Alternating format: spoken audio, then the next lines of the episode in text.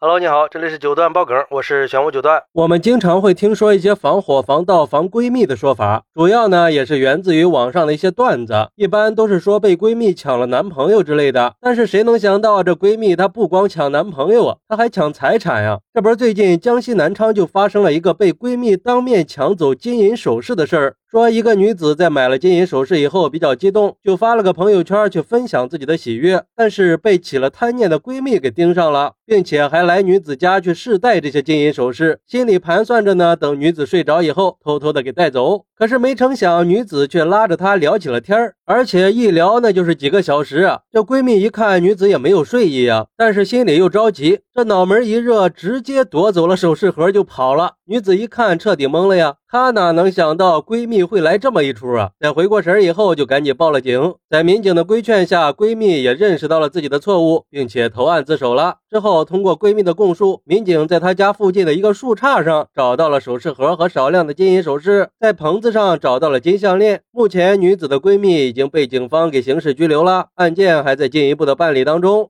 我去，这闺蜜这是已经被贪婪给控制了心智呀！明目张胆的抢啊，太猛了吧！不过这个事儿也在网上引发了很多关于友谊的讨论。有网友就说了：“原谅我听到这个事儿忍不住的想笑，真是被这个闺蜜给蠢笑了呀！不敢想象一个成年人怎么能无知到这个程度呀？竟然认为抢完东西藏起来就可以了，这甚至都不需要法律常识吧？但凡有点生活常识的人都应该知道自己在干多蠢的事儿吧？不过虽然不可置信，但也确实。是真实发生了，又好笑又可悲啊！不得不说，脑子是个好东西，还以为自己是三岁小孩抢的是玩具吗？还有网友表示，真是太扎心了，好心叫闺蜜来分享自己刚买的金银首饰，竟然被好闺蜜给抢了，怎么能做这种事儿呢？太气人了，真是塑料姐妹呀，见利忘义，只能说都是贪婪惹的祸呀，虚荣心太强，导致丧失理智了。这样的闺蜜不要也罢。还是好好在里边待着反省吧。不过也有网友认为，反观被抢的这个女子，经过这个事儿也应该长个教训吧。毕竟财不外露的道理还是要知道的。也不知道从什么时候开始，有的人喜欢上了炫耀自己的生活，尤其是对于那些能彰显自己身份地位和背景的东西，乐此不疲的发朋友圈啊，希望通过这种方式来满足自己的虚荣心。但是人性本来就是经不起考验的呀。很多闺蜜之间就是嫌你穷怕你富的。这个女子就是因为炫富给自。己和闺蜜都带来了不必要的麻烦，导致闺蜜起了贪念，走上了犯罪的道路。哎，不得不说，这个事儿也确实是给我们敲响了警钟呀。对于一些贵重物品，还是尽量不要在社交平台上去展示，以免给自己带来不必要的麻烦嘛。毕竟，社交媒体本来是用来分享生活的点滴和交流思想的平台，不是用来炫耀的。而且金钱和物质也不能代表真正的价值。不过这个事儿啊，也不只是单一方面的问题，它涉及到了友情、道德和社会价值观这些多个方面的因素。在我看来，这个事儿最应该让我们反思的，应该是友情和道德之间的平衡。按理说，闺蜜应该是最亲密的朋友了，应该是可以相互信任和相互支持的。可是这个闺蜜的贪念却战胜了友情，导致一个本来应该帮助朋友的人，做出了违背道义的事儿。这俗话说，君子爱财，取。取之有道嘛，人有时候有点羡慕心也是很正常的，但是羡慕也应该控制好自己的欲望，总想着通过捷径来获取想要的东西，走上犯罪的道路，最后肯定是要付出代价的，而且最终也逃不过法律的制裁。就算在社交平台上看到别人炫耀的时候，也应该保持理智，免得破坏两个人的感情。所以说，做人还是要坚守底线，远离贪婪。对待友情也应该以诚实的态度去面对。应该说，不管是友情还是亲情，都是建立在信任的基础上才可以维系的。毕竟，情谊和道德相结合，才是我们最宝贵的财富嘛。还是希望在我们的共同努力下，构建一个更和谐的生活环境。好，那你认为想交一个真朋友真的很难吗？来评论区分享一下吧！我在评论区等你。喜欢我的朋友可以点个订阅，加个关注，送个月票。也欢迎订阅收听我的新专辑《庆生新九段传奇》。我们下期。再见，拜拜。